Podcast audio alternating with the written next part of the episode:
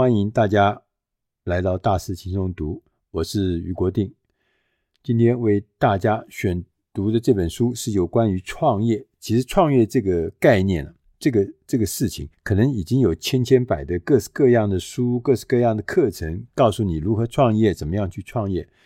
可是呢，有人说创业很容易，但又有人说，哎呀，你看资料显示创业好难哦，创业很容易失败，创业的风险度很高。所以，到底是创业是容易呢，还是创业是很难呢？这件事情莫衷一是。今天我们要为大家选读的这本书，它的书的中文名字叫做《布朗大学最受欢迎的创业课》啊。大家知道，布朗大学是一个非常有名的美国的知名大学，他们学校里面有一个老师教的这个创业课。那这个老师写的这本书，它还有个副标题是“每个人”。都能从生活难题中创造非凡成就的方法。这本书的英文名字叫《See, Solve, Scale》，我们翻译成“洞见、解决跟扩展”的意思。那这本书的作者是布朗大学尼尔森创业中心的执行董事，叫丹尼沃谢沃谢。呃，沃谢呢？他在布朗大学已经教授了这个这门课，教了十六年。他在布朗大学、在耶鲁大学、在以色列的特拉维夫大学，为三千多名的学生讲授了他这个三 S，就是洞见、解决、扩张的创业过程。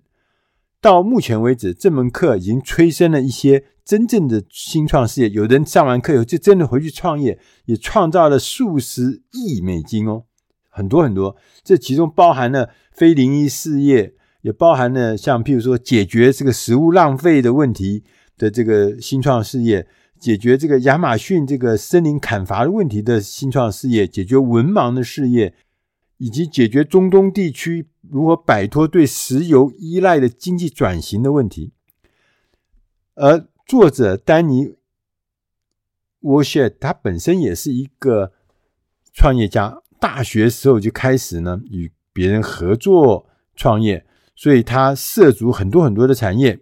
他的公司呢，他创办的公司很多都已经被一些大公司，像苹果啊、像时代出版这样的大公司把它收购走。作者啊，丹尼沃谢，他认为啊，创业家。绝对不是一个不受任何约束的英雄人物，所以我们总是在媒体上看到，哇，好厉害的这个创业家，创业成功、独角兽的企业家，太厉害了，就是像英雄一样。其实啊，这个不是自然的，不是自然发生啊，他他找自然而然，他就可以找到一个什么突破的市场，自然而然他就可以变成一个独角兽，不是的。这些人其实他是运用了正确的结构化创业过程。我再讲一次哦，是正确的结构化的创业过程。作者就告诉我们，他认为他的创业过程，这个结构化的创业过程有三个阶段：第一个叫洞见，第二个叫解决，第三个叫扩展。洞见的意思就是要找到并且验证。没有被满足的需求，你要去找到这个东西。第二个呢，你要解决，要定定一个价值主张。这个价值主张呢，是解决一个问题的。第三个是扩展，你要创建一个可以持续扩展的一个模式，不是一时在起头的时候弄得轰轰烈烈，一下没有了，这不是。我们现在呢，分别来解释一下。这个结构式的这个三阶段创业三阶段，第一个是刚刚讲的洞见，寻求及验证未满足的需求。大部分啊，我们平常啊，我们做研究啊，都是由上而下。我们先去找一个现有的市场，去寻找这个这个市场到底有多大，或者这个利基有多大，然后呢，把目标呢再瞄准这个经过我们去。寻找或验证的这个市场，再去进行工作或创业。但是成功的创业家不是这样子的，他们反而是由下而上，倒过来由下而上进行研究。他们是从人类学家的角度，把人、把消费者放在前面，他是观察并且倾听供应链中的消费者或其他人的行为，而找出一个值得研究或值得解决的问题，寻找未被满足而且强大。这个这个问题是很强大，强大到是可以提供一个持久的需求，这是很重要。我们要观察，其实很难呢。为什么？因为我们常讲说，我们去做问卷调查，其实回来的答案呢，不一定是真正对你有帮助。所以他说，观察这件事情最重要是你必须花百分之八十的时间在倾听，你不要，你要少发言，你顶多只能用百分之二十的时间。甚至更少的时间来发言，你意见不要太多，你这样子，你才从倾听之中，你才会找到洞见。他就举例了一个呃例子，就是宝简汰渍洗衣粉，大家可能都在呃超市看过一个美国的一个第一品牌，就是洗衣粉的那个品牌汰渍。这个宝简的汰渍呢，原来是一个放在纸盒子里面的一个洗衣粉。那负责品牌的人呢，希望能了解我们消费者对这个包装的看法是怎么样，他就进行了一个调查。结果呢，大部分的人说：“哎呀，这个纸盒包装很满意。”为什么呢？因为我们都是用用了很多年了，用了几十年，我们都用这个东西，所以大家觉得很好。但是太子的这个洗衣粉的团队，他不是这么想，并不认为他们得到的这个答案就是真正最后结论。所以呢，他们在继续的观察，他们就找到这个同一批当时说嗯很同意很喜欢你这个纸盒包装的这一群消费者呢，他们到这些人家里面去观察他们怎么使用，不是只有问你啊，他是看你这个整个消费行为。就他们发现有一个很满意的富人啊，就邀请了这个品牌的团队到他家来看他。他怎么用这个洗衣粉？他说他拿出了这个盒子，然后把它放在柜子上面，然后呢，拉开一个抽屉，取出一个锋利的刀子，然后把这个刀子呢刺穿了这个纸盒，钻了一个洞，然后把洗衣粉呢倒入量杯之中。这个在旁边观察的这个太子的团队人，哎，看得惊呆了。那这个妇人呢？也觉得很奇怪，说：“哎，你们为什么这么吃惊呢？”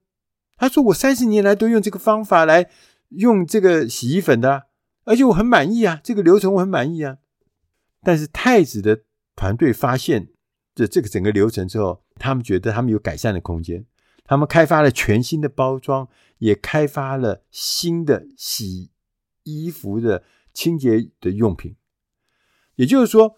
我们要在自然的情境中观察跟倾听，观察或倾听人们的行为，你才能够找到验证顾客未被满足的需要。因为有的时候顾客自己都不知道自己需要的什么，所以我们常常会问说：“哎，如果餐厅问那个客户说：‘哎，那你觉得我们下一个季度我们要换新呃菜单的时候，你可不可以给我们一点建议啊？’”问到鱼毛，因为顾客都不知道说什么东西是对的，或者下一季度他应该要的东西，所以你自己要从自然的情境中观察跟倾听，找到那个真正的未被满足的需要。第二个是解决，我们要制定一个价值主张，找到要解决的问题之后，我们要提供一个解决方案。我们重点呢是要透过反复的修正跟迭代的过程，开发一个小规模的，强调是小规模的解决方案。我们要为一个潜在的解决方案定定一个可以解释跟沟通的价值主张。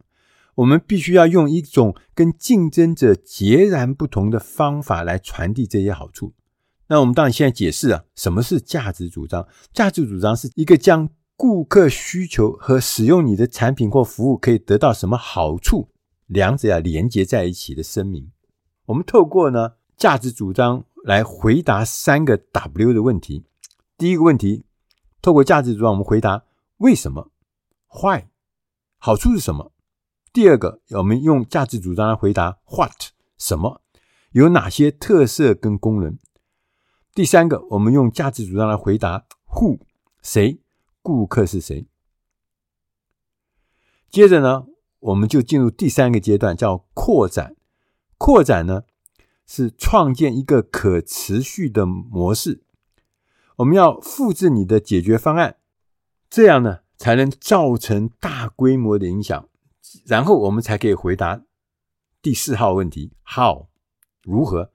如何在一个长期和可持续的基础上传递我们的解决方案？书里面呢，就举一个例子，就是叫不完美食物 （imperfect foods），就是我们呃大家都知道，就是我们农产品啊生产出来以后，它可能是因为它的卖相不好啦，或它有一些瑕疵啦，所以被丢弃啦，所以造成很多很多的食物浪费。在美国，这个情况是非常严重的。美国农业部说，光是美国一年大概有一千六百亿美金的这个食物呢被浪费掉，原因可能很多。所以呢，这个 Imperfect Foods 的这个不完美食物的这个这家企业的这个组织呢，它的创办的宗旨就是我们要铲除食物的浪费，我们要为这些长得比较丑陋的食物呢，农产品呢。或者去寻找一个出路来满足呢未满足的需要。